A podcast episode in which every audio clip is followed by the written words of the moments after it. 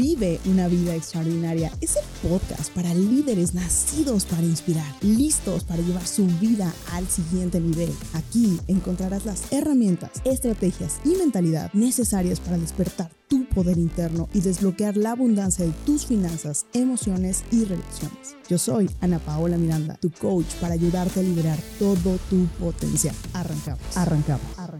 Hola y bienvenido a un episodio más de Vive una vida extraordinaria. El día de hoy estoy súper contenta porque sé que este episodio te va a hacer completamente sentido.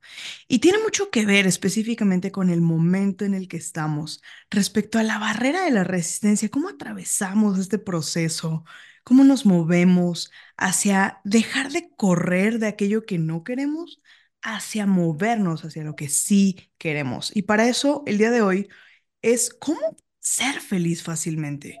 Hoy tengo conmigo a Loto Vázquez. Él es ex monje, filántropo en Hawimi, autor, inversor y mentor solo para líderes conscientes. Es autor del libro La felicidad es fácil y coautor de Live Hacks. Bienvenido, mi querido Loto, a Vive una vida extraordinaria. Muchísimas gracias, Ana Paola, y gracias a todas y todos los que nos estáis escuchando. Un honor estar aquí con vosotros. Me encanta, me encanta. Hoy quiero hay muchos puntos que quiero tocar en, este, en esta entrevista. Eh, la verdad es que me devoré tu libro. Eh, también hemos ya tenido algunas pláticas, eh, sesiones, algunas también charlitas más informales.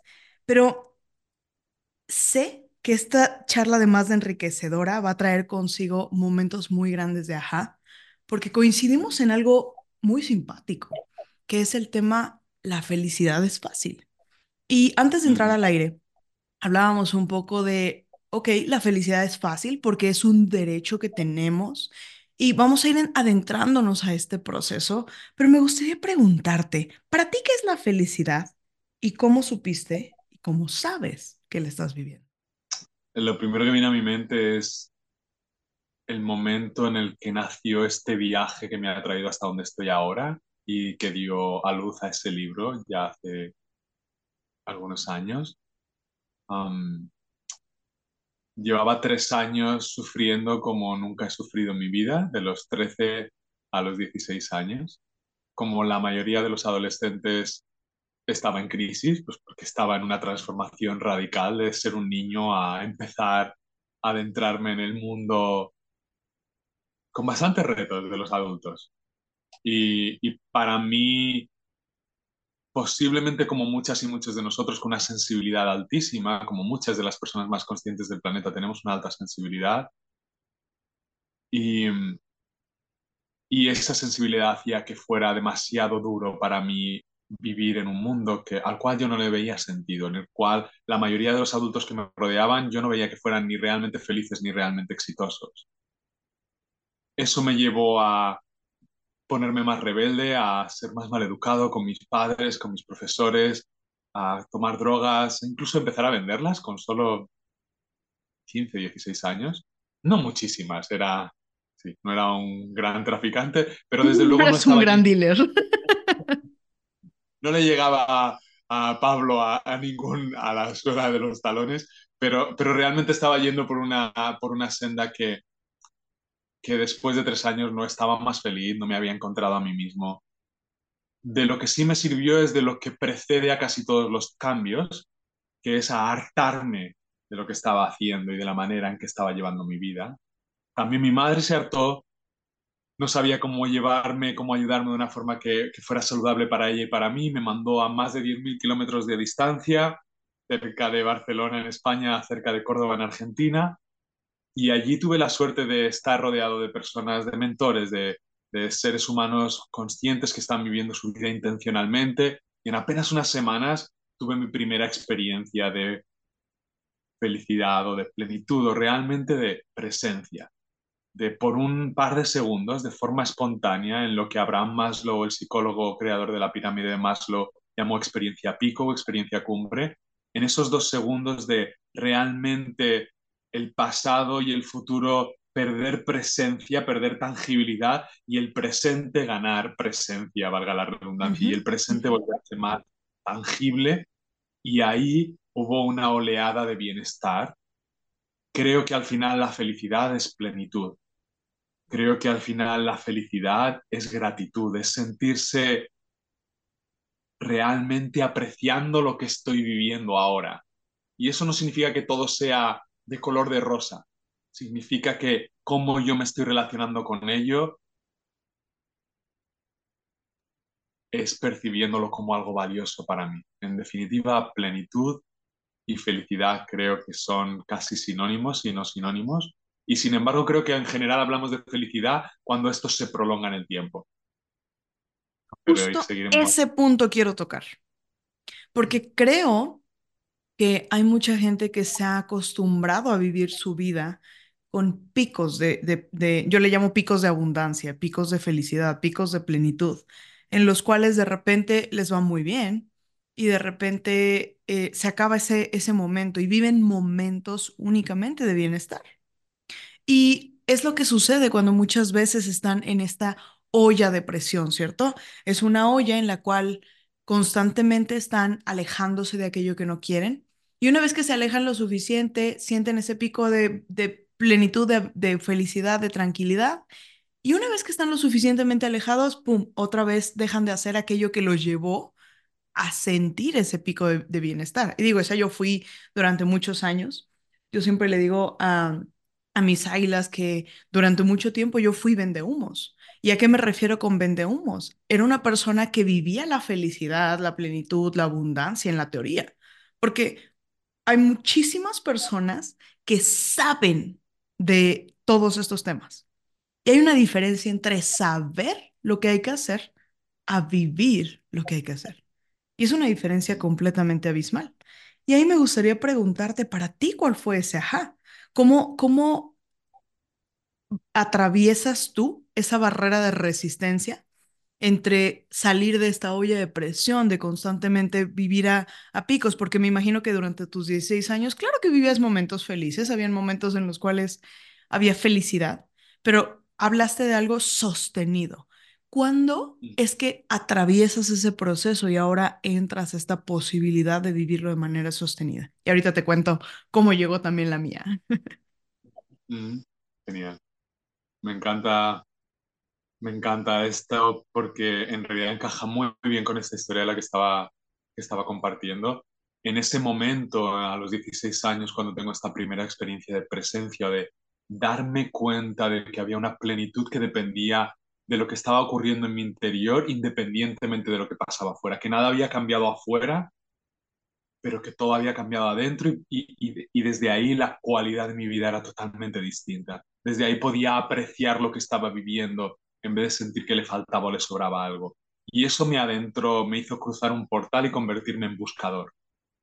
Y el libro La felicidad es fácil que, que tú has estado leyendo está dedicado a, a toda la humanidad, pero especialmente a aquellas y aquellos cansados de ser buscadores y dispuestos a convertirse en encontradores.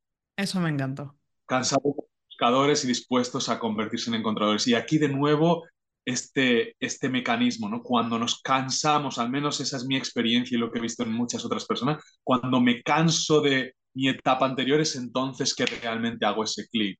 Recuerdo también Tony Robbins, no voy a saber las palabras exactas, pero dice muchas veces como que parece que toma décadas o años o meses hacer un cambio, pero no toma un instante, es una decisión. Igual toma décadas o años o meses o semanas llegar al punto en el que estamos listos para tomar esa decisión. Y creo que ese proceso es de hartarme de la insuficiencia de lo anterior, hartarme de tolerar lo anterior, para usar también esa expresión que él usa tanto. ¿no?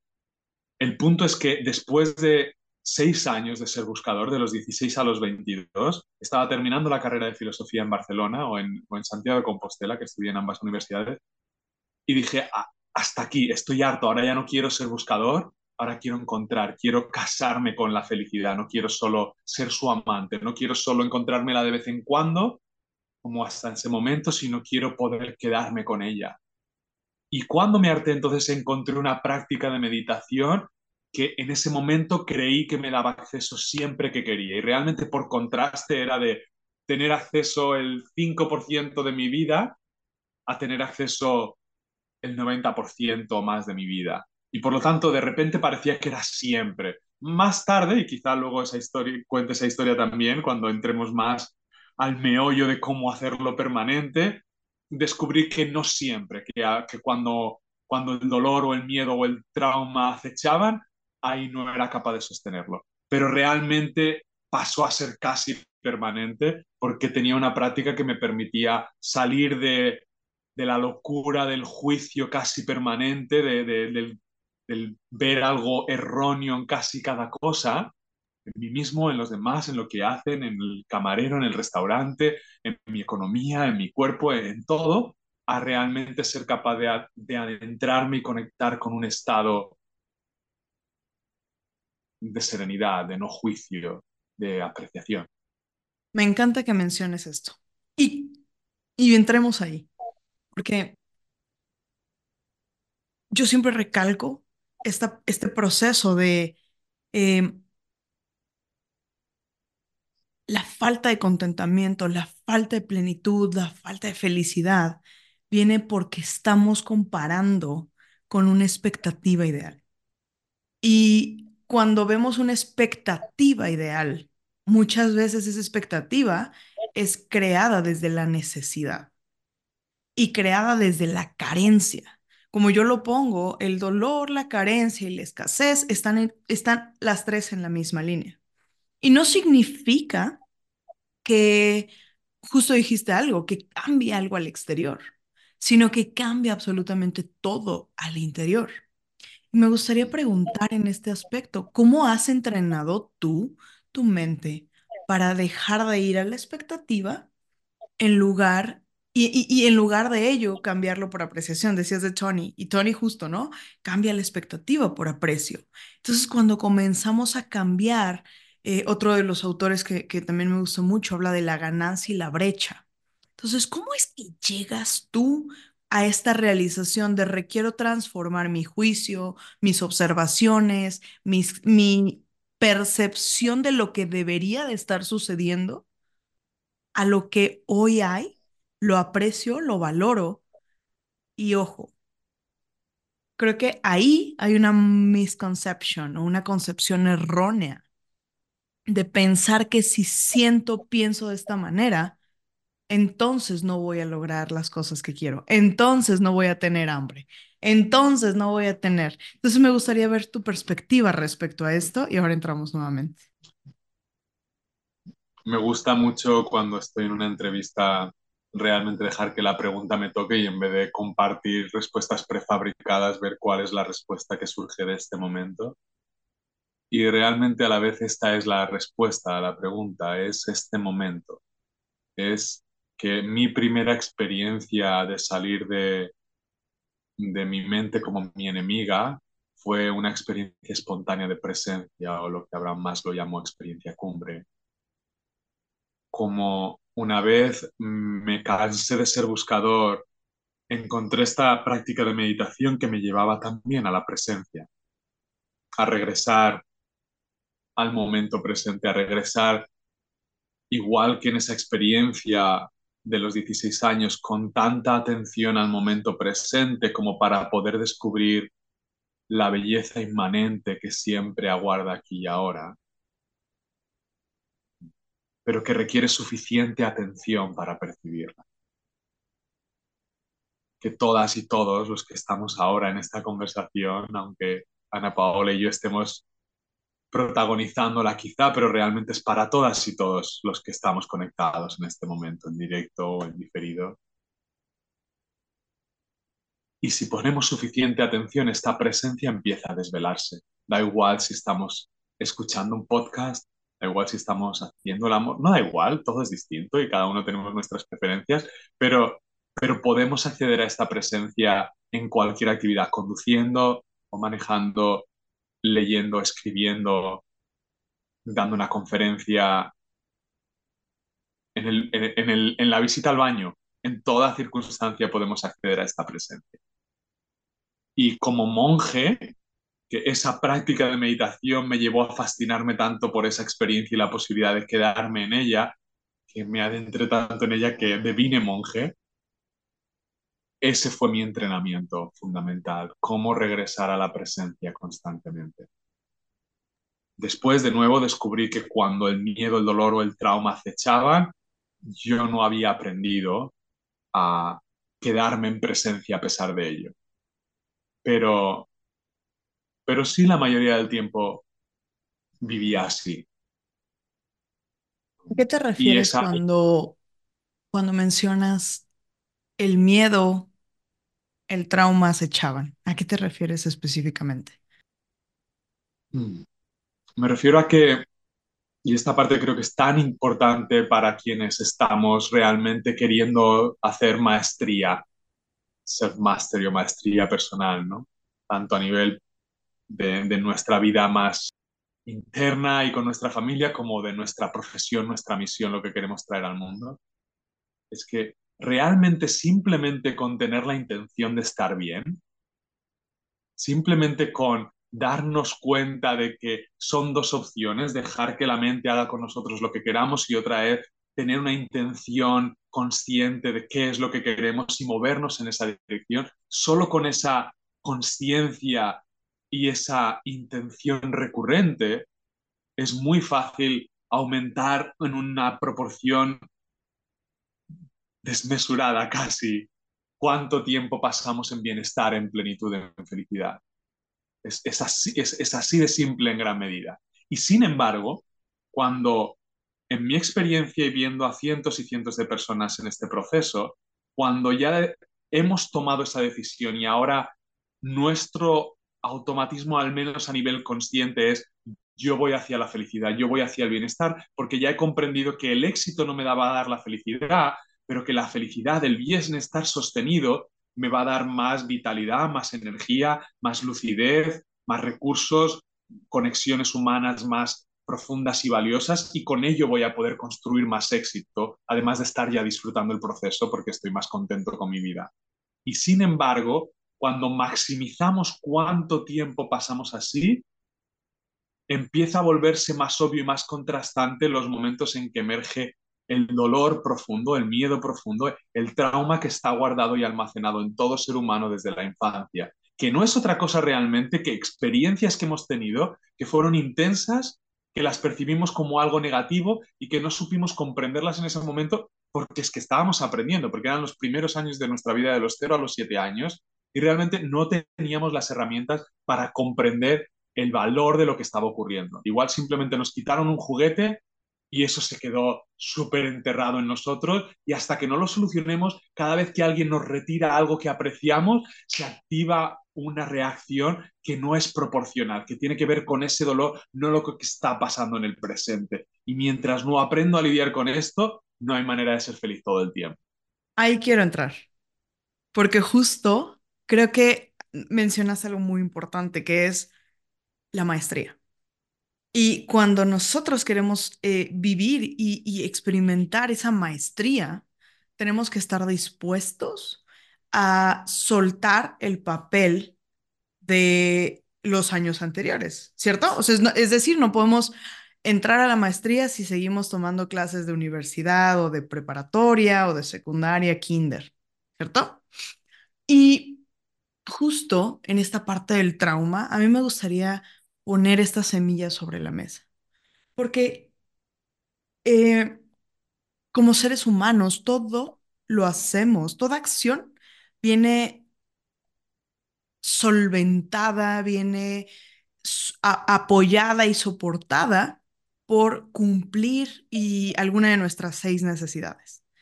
Y en muchas ocasiones, el tener problemas es una forma de significado. ¿No? O sea, yo me he topado muchas de, repente personas que cuando estamos en, alguna llamada de descubrimiento y estamos viendo si vamos a poder trabajar juntos, de repente es, no, eh, mi TOC o mi sistema compulsivo o mi, o sea, es como todos estos trastornos como se definen. Y entonces mi pregunta normalmente es, ok, ¿qué ganas de vivir, de vivir esa identidad, ¿cierto? Porque siempre, a cada acción, hay una, hay un beneficio oculto. Y mucha gente vive problemas y vive en problemas porque el tener problemas les da significado. Y no estoy diciendo que, que los, los hechos que hayan sucedido no hayan sido complejos, no hayan sido retantes. No estoy minimizando en ningún momento. Y, por ejemplo, voy a poner un tema complejo que es una violación o un abuso sexual. O sea, es un tema bien, bien fuerte. O sea, el, el, pensar en un ser humano haciendo y, e hiriendo a alguien de esa manera es, es, es grotesco, es brutal, es horrible. Y sin duda es un ser humano eh, en ese sentido, es una acción despreciable.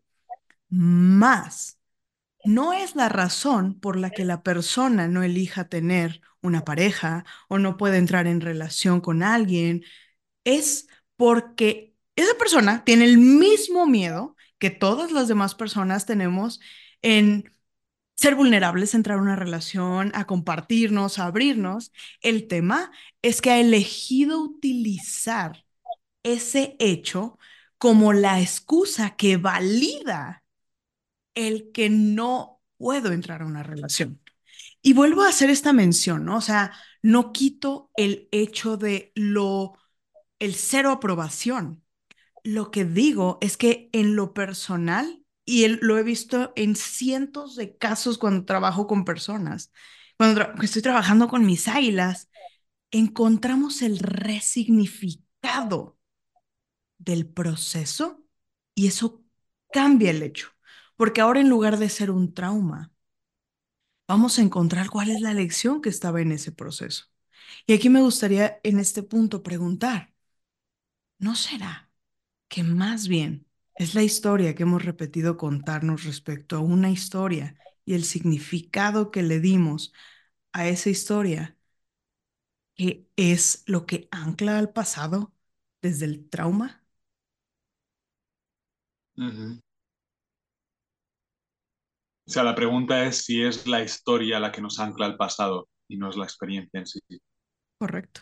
Y el significado. Totalmente, porque la experiencia no es traumática y desde luego con el ejemplo que has puesto de la violación es más difícil verlo y la verdad yo no lo he experimentado, al menos no lo recuerdo, y digo lo de no lo recuerdo porque muchísimas personas que han sufrido un trauma severo no recuerdan el trauma porque es un mecanismo psicológico de protección para no estar en contacto con ese dolor. Pero realmente es, es siempre la historia que nos contamos al respecto lo que nos limita. La experiencia en sí, quiero, quiero abrir más el abanico y abrirlo también a los pequeños traumas, porque incluso quienes tenemos traumas realmente agudos, no estamos limitados solo por ese. Para hacer maestría personal, en mi experiencia, tengo que ser un bailarín experto, experto con todos los traumas. O, con las palabras que tú has usado, volverme maestro de resignificar todas esas memorias que me limitan. Porque realmente hay cientos de ellas. En realidad, todo lo que yo he interpretado de pequeño me está limitando. No todo es relevante transformarlo ahora, pero todo me está limitando. Todo tarde o temprano se va a convertir en una limitación porque no hay límite a cuánto puedo expandir mi conciencia de lo que es posible para mí.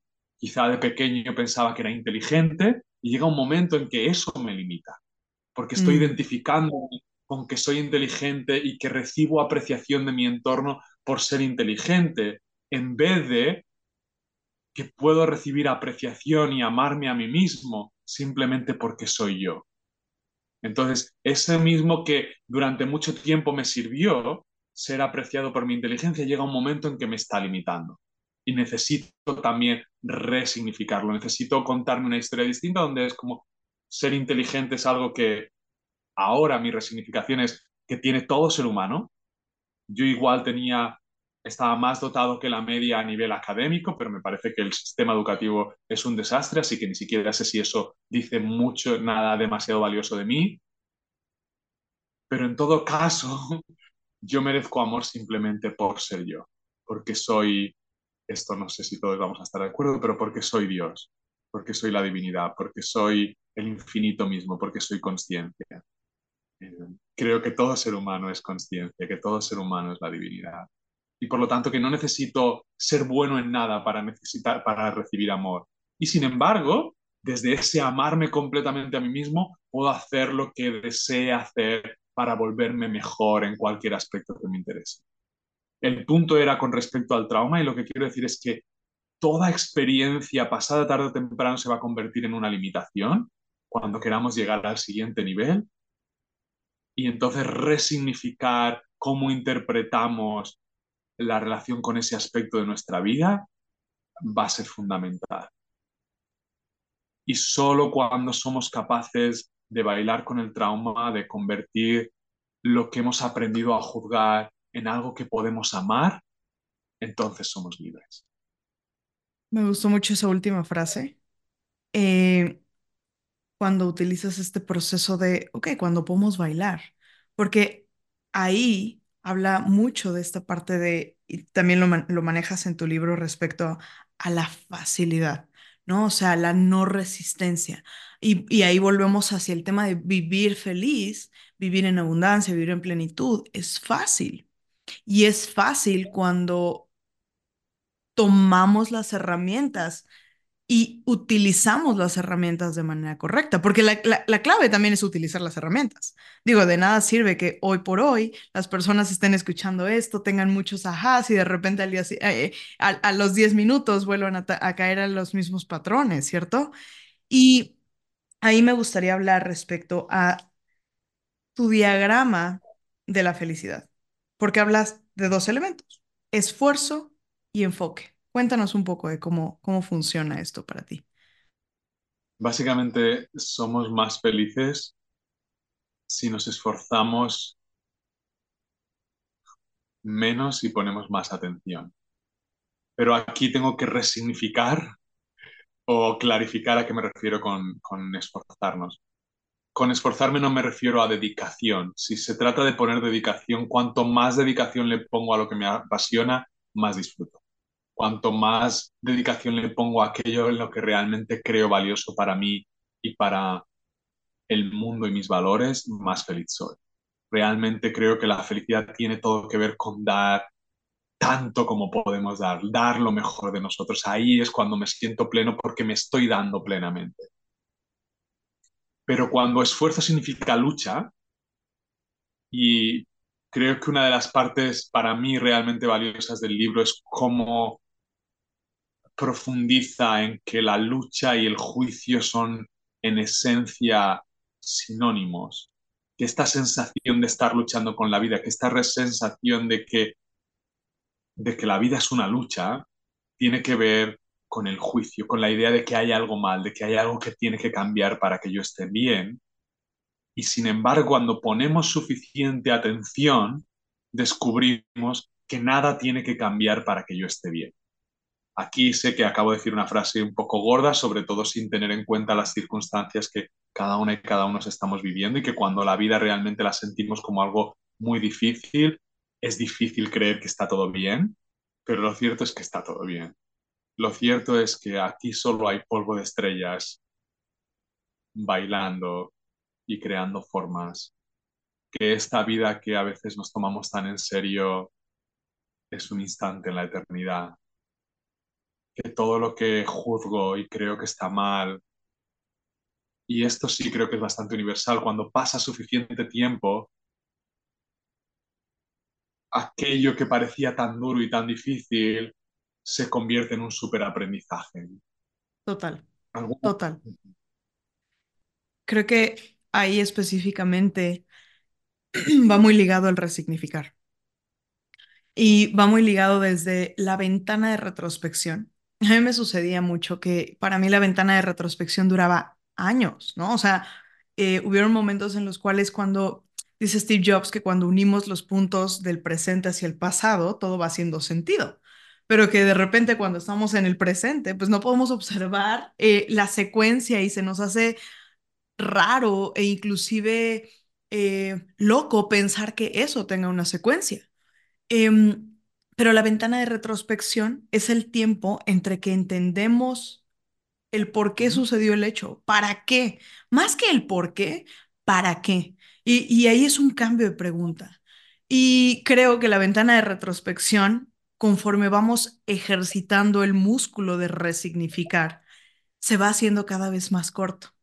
Antes tomaba años resignificar y hay momentos en los cuales cuando comprendemos este, esta frase tan hermosa que dijiste que hoy todo está bien y encontramos el no sé para qué está sucediendo esto, más seguro, seguro me va a dejar una, una lección y yo le llamo un tesoro escondido, porque más que observar la situación como algo que me va a curtir o que va a forjar mi carácter, yo lo veo como, bueno, voy a encontrar el tesoro escondido también en esta situación.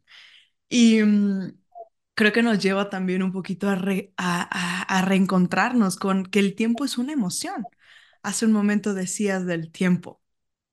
Y, y el tiempo es relativo, el tiempo es una emoción. Yo puedo elegir que sea, tiene que pasar tiempo para perdonar a quien me hizo, quien me lo lastimó. Y volvemos a este punto, ¿no? Creo que hay varios puntos que se van tocando, pero ¿quién soy yo para, para elegir simplemente fueron voluntarios en nuestras propias vidas. Nosotros hemos sido voluntarios en las vidas de otros para ser portadores de mensajes. Y creo que aquí es donde se liga esta parte del ser buscador con ser encontrador.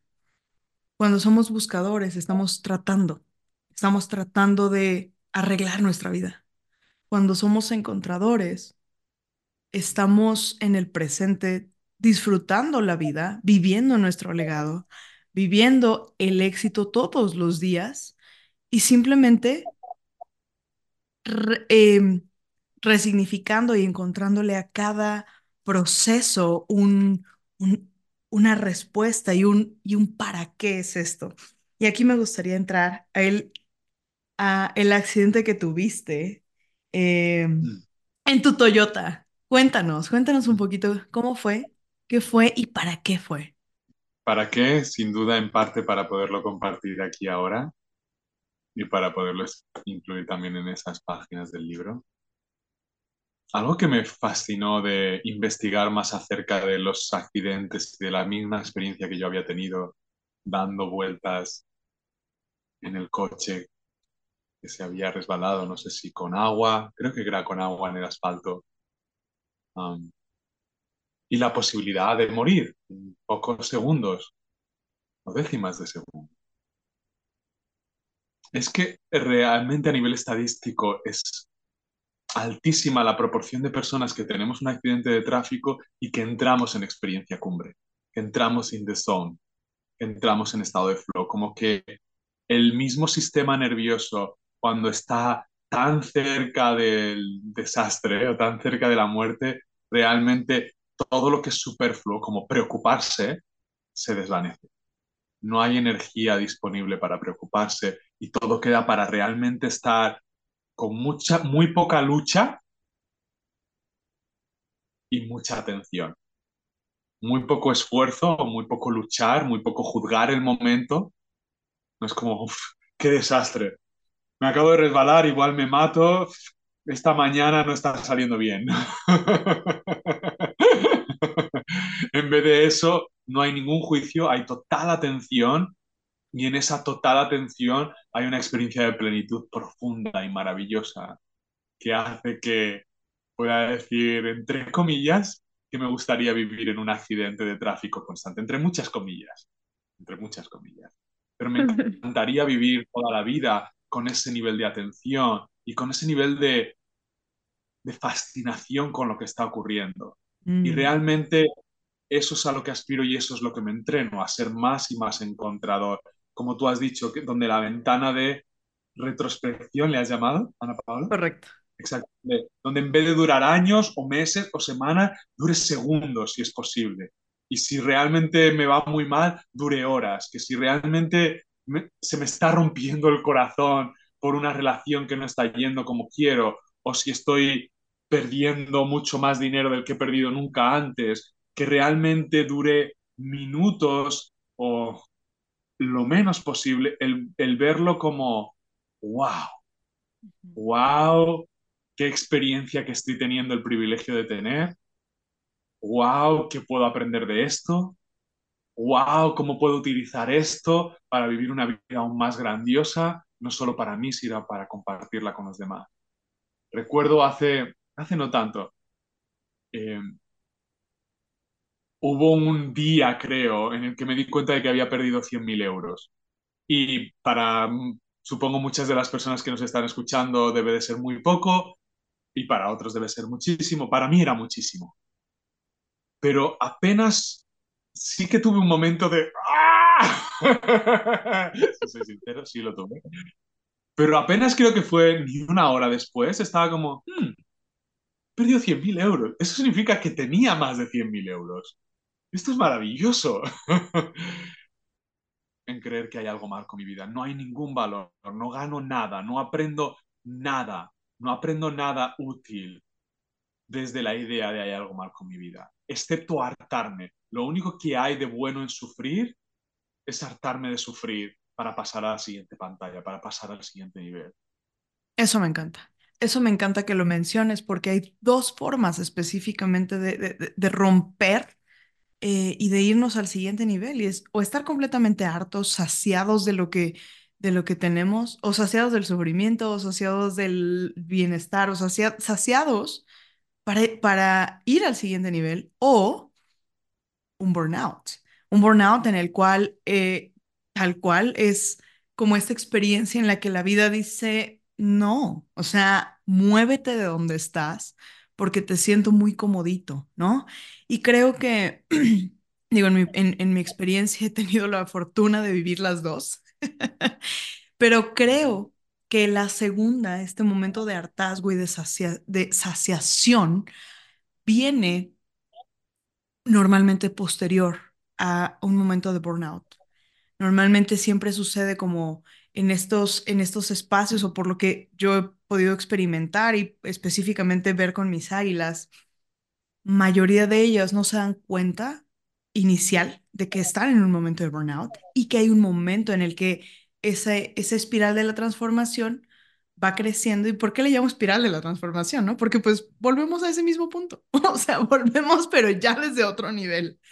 Em, me encantó que mencionaste wow, el privilegio de vivir esta experiencia. Y creo que uno de los takeouts más grandes que, que, llevo esta conversación es el poderle llamar a cada experiencia una experiencia wow, una experiencia de asombro y de realización.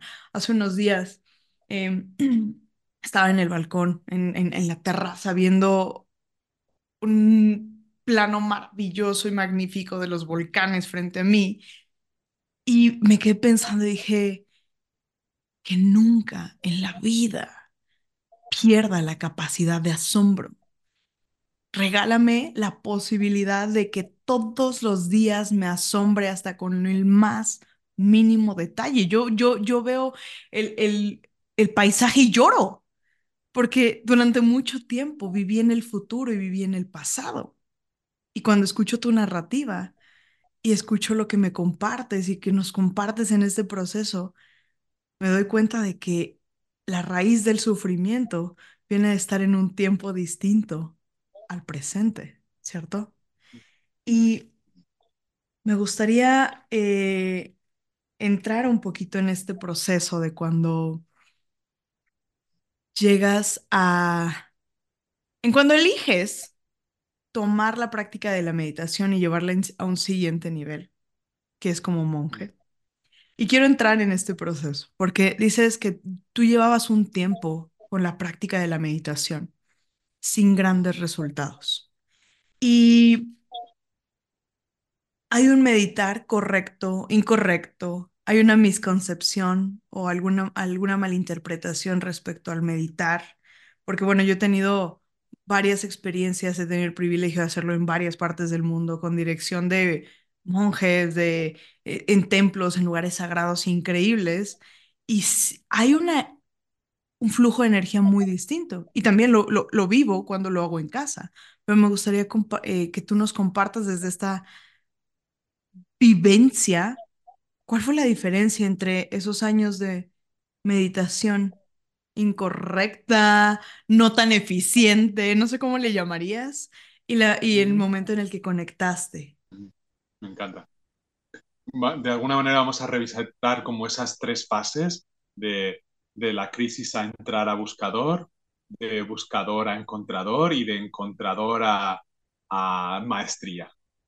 Y maestría digo cuando no solo somos encontradores, sino que realmente sabemos que siempre sin excepción podemos encontrar, pase lo que pase, sea un accidente, sea una ruptura romántica, sea, sea una quiebra económica, que sabemos por certeza, porque lo hemos testeado suficientes veces, que pase lo que pase vamos a estar bien. Y no solo vamos a estar bien en el fondo, sino que vamos a ser conscientes de que estamos bien, incluso cuando todo está mal o cuando todo parece estar mal. Entonces, antes de ser encontrador, cuando estaba en buscador, el nivel de ineficiencia de la meditación era quizá, recuperando palabras que has usado antes, que tenía mucha expectativa y muy poca curiosidad, muy poca atención, muy poca apreciación. La clave para que la meditación sea un regalo es no tener expectativas y realmente estar apreciando lo que está pasando.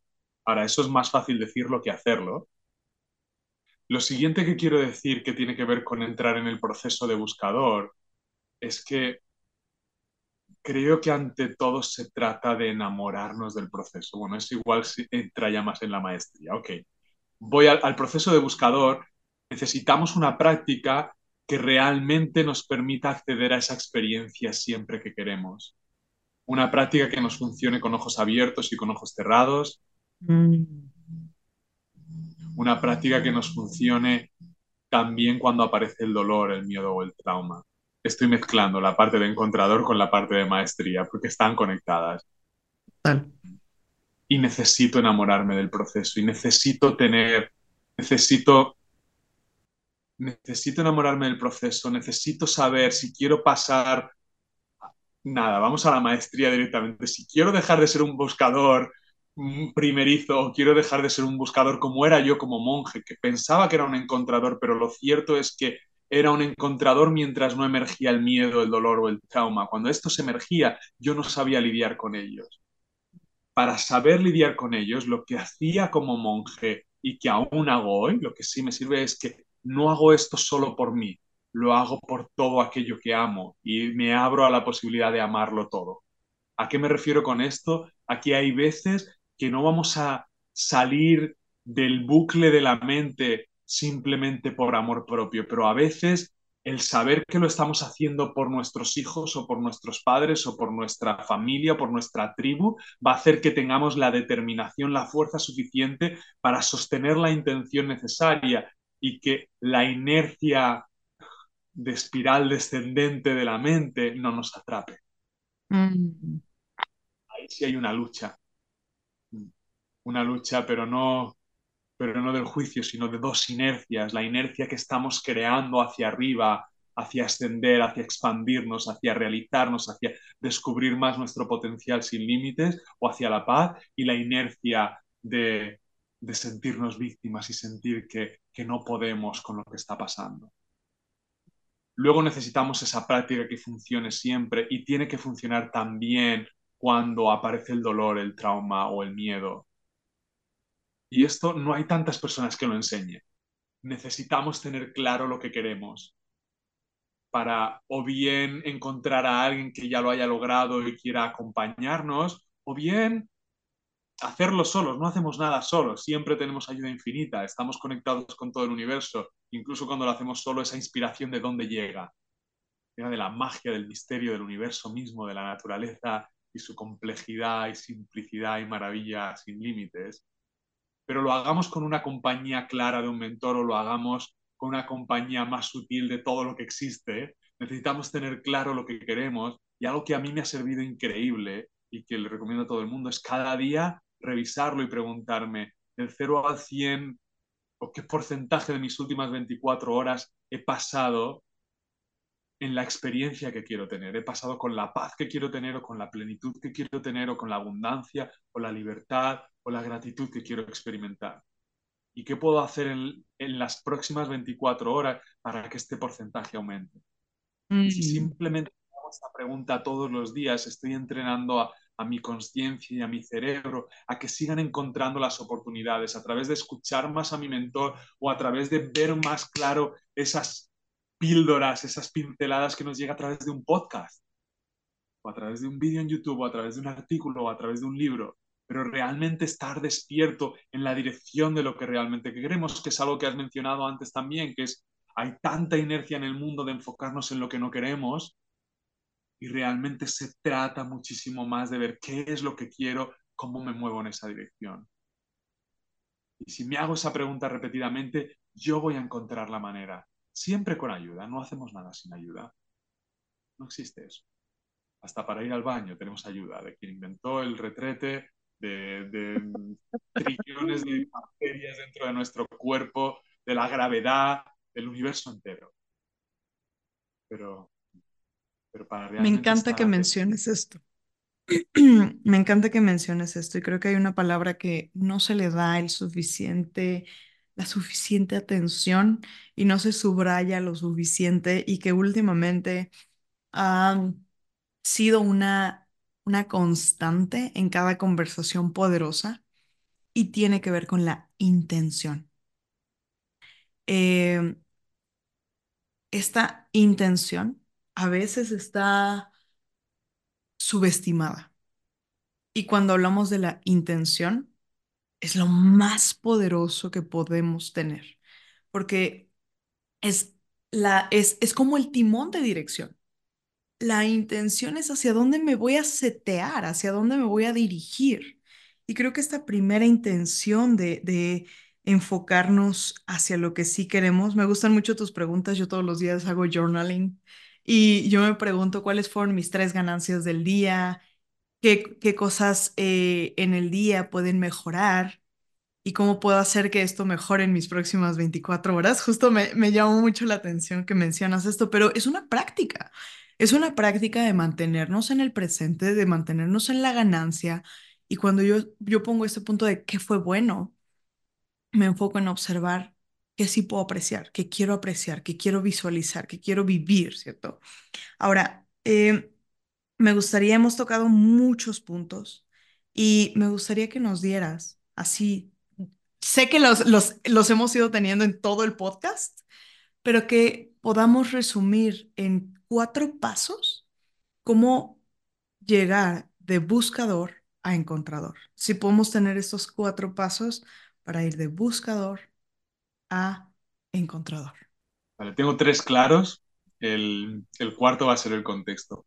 El contexto es una metáfora que no es realmente metáfora, que a mí me encanta, es que si bien los retiros y los talleres y los intensivos son muy valiosos, hay un retiro que dura 24 horas al día, 365 días al año y que en vez de estar creado por un equipo de personas increíbles, está creado por Dios o por la naturaleza o por la vida misma o por el infinito, por la inteligencia infinita, por esto que ha creado galaxias, dentro de una de las cuales surca el infinito un planeta, dentro del cual hay 8 mil millones y pico de seres humanos uno de los cuales eres tú que nos estás escuchando. Esa misma fuerza que ha creado toda esta magia inconmensurable, ha creado o está creando en momento presente y a cada instante un retiro hecho a medida para ti. ¿Para qué? Para que te ilumines o te realices al máximo sin límites. Entonces creo más en convertir mi vida en un retiro que en retirarme de mi vida para luego regresar a ella y ver si soy capaz de mantener lo que he aprendido en toda la cotidianidad con la que no he aprendido a lidiar. En vez de eso, ¿qué tal si aprendo a lidiar con la cotidianidad ahora y ahora y ahora y ahora y ahora y ahora y ahora? ¿Y cómo paso de buscador a encontrador y a maestría con atención, incrementando la atención tanto como puedo ahora, ahora, ahora, y lo podemos probar ahora, ahora, y poniendo una intención más clara, y tomando acción más alineada.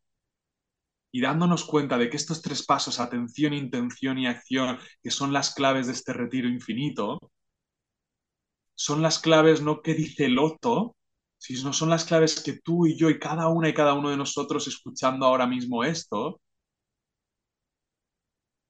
usamos para mejorar cada aspecto de nuestra vida, que cuando mejoramos nuestra nutrición es poniendo más atención, intención más clara y acción más alineada, que cuando mejoro la relación con mi madre es poniendo más atención, intención más clara y acción más alineada, que cuando le saco todo el jugo a un retiro, a un seminario, es poniendo más atención, teniendo una intención más clara y tomando acción más alineada, que todo lo que mejora en mi vida es con más atención, intención más clara y acción más alineada. Y que si recuerdo esto más y más a menudo, y si además sería el cuarto paso, cada día me pregunto qué porcentaje de estas últimas 24 horas he pasado en esta expansión. ¿Qué ocurre cuando pongo más atención, intención más clara y acción más alineada? o pasado en esta presencia en esta gratitud en esta libertad o como sea que tú le llamas en una palabra a la esencia de la vida de tus sueños, a la esencia del paraíso en la tierra. ¿Y qué puedo hacer en las próximas 24 horas para que aumente el tiempo que paso en esta experiencia? Que anhelo, que merezco y que está disponible justo aquí y ahora. Pues atención, intención y esas preguntas para que aumente el tiempo que paso sintiendo y viviendo como realmente quiero Completamente, me encanta. Y si le pudiera poner palabra a estas últimas preguntas, le pondría redirección. Es como el reajuste de la mirilla, ese nuevamente, el, una vez que estamos en atención, estamos en intención y acción más alineada, es con la redirección desde la evaluación. Evalúo, evalúo, pum, redirección. Y es, es que no hay forma de falla. O sea, literalmente no hay forma de, de, de fallar y de vivir algo que no queremos vivir cuando todos los días estamos en presencia. Y hace, el día de ayer escuchaba a uno de mis mentores hablar respecto a lo que sucede, por ejemplo, en Amazon. En Amazon no están midiendo sus resultados cada día, no están midiéndolos cada mes, ni cada semana, ni cada seis meses, lo están midiendo segundo a segundo. Y segundo a segundo haciendo redirecciones. Y si hay uno de los trabajadores que pasa un segundo o dos segundos adicionales fuera de su área, ese segundo se divide entre todos los colaboradores para que no haya pérdidas, porque al final pueden haber pérdidas millonarias. Entonces cuando, cuando llevamos eso a nuestras propias vidas de poder observar y poder medir dónde estoy, qué estoy sintiendo, que estoy experimentando, que estoy experienciando, porque las pérdidas masivas también suceden cuando no hay presencia. Las pérdidas masivas de vida, de plenitud, de, lo, lo más preciado que tenemos, que es nuestro tiempo. Y en lugar de desperdiciar y gastar el tiempo sin intención, es enfocarnos en vivir momentos wow, ¿no? Vivir estos, estos momentos de privilegio, todos los días observar la grandeza de, del vivir. Mi querido Loto, wow. Digo, yo sabía que esto iba a suceder. yo sabía que, que eh, tienes una forma tan, tan bella, tan, tan presente, tan amante. Eso eres. Cuando yo pienso en ti, pienso en este amante de la vida, este amante de, del ser. Y me fascina haber compartido nuevamente este espacio contigo. Eh, ¿Quieres añadir algo más antes de que cerremos este, esta sesión? Y piensa en cuál es la frase con la que te gustaría que cerremos este episodio. Bueno, primero gracias, Ana Paola, por este espacio, por, por tu sonrisa, pero no solo por tu sonrisa, sino porque creo que tu sonrisa es un distintivo de tu marca personal, de, de, la calidad y la fuerza y la grandeza que pones en todo lo que haces, en, tu libro increíble, en, en, este momento, en cómo cuidas con la pasión y la fuerza, pero a la vez con el, el mimo, el cariño con el que cuidas a cada persona que se acerca a ti. Y gracias a todas y todos los que nos estáis escuchando porque le dais sentido a lo que nosotros sentimos que es nuestra misión, es vivir inspirados para inspirar. Y esto casa un poco con el mensaje, la última frase que quiero decir, que, que es lo que aprendí como monje en gran medida. Aprendí que durante años fue maravilloso porque realmente estaba siguiendo un movimiento y estaba siguiendo a un líder, pero realmente me estaba siguiendo a mí mismo y por eso era maravilloso. Estaba siguiéndome a mí mismo y el camino que esta persona abría me, me ayudaba a mí a ir más rápido y disfrutar más del viaje. Pero que hubo un momento en el que, sin darme cuenta, por inercia, ya no estaba siguiéndome a mí, me había acostumbrado a seguirle a él, pero no me había dado cuenta de que ahora le estaba siguiendo a él cuando ya no era coherente con seguirme a mí. Mm. Y eso creo que es uno de los peligros sagrados de esta danza entre ser seguidor y ser líder, que todos somos ambos. Mi mensaje es escúchate y síguete a ti mismo. Y como decía Ana Paola, no una vez al año, ni cada seis meses, ni cada tres, ni cada uno, ni cada semana, cada día, y si puede ser a cada instante, escúchate ahora y síguete a ti ahora. Si algo te inspira, disfruta de que te inspire y que te abra camino, pero que sea siempre porque te estás escuchando y siéndote fiel a ti. Me encanta. Me encanta. Vamos a dejarles aquí en la descripción toda la información para que puedan conectar con Loto, para que puedan también comprar su libro, sus dos libros. La realidad es que les recomiendo que ambos eh, los puedan leer, los puedan tener dentro del must have. Y mi querido Loto, gracias por esta, esta charla deliciosa, enriquecedora, poderosa, potente y sé que todas mis águilas, todos todas las personas que hoy por hoy están en esta dirección de crear y de vivir todos los días su vida extraordinaria, sin duda estos, estos cuatro pasos son ideales, vitales, poderosos e intencionales. Te quiero mucho, mi querido. Si te gustó el episodio, síguenos en tu plataforma de podcast favorita, así como YouTube e Instagram. Me encantará leer en los comentarios qué fue lo que más te inspiró. Nos vemos en el próximo episodio y recuerda, vive una vida extraordinaria.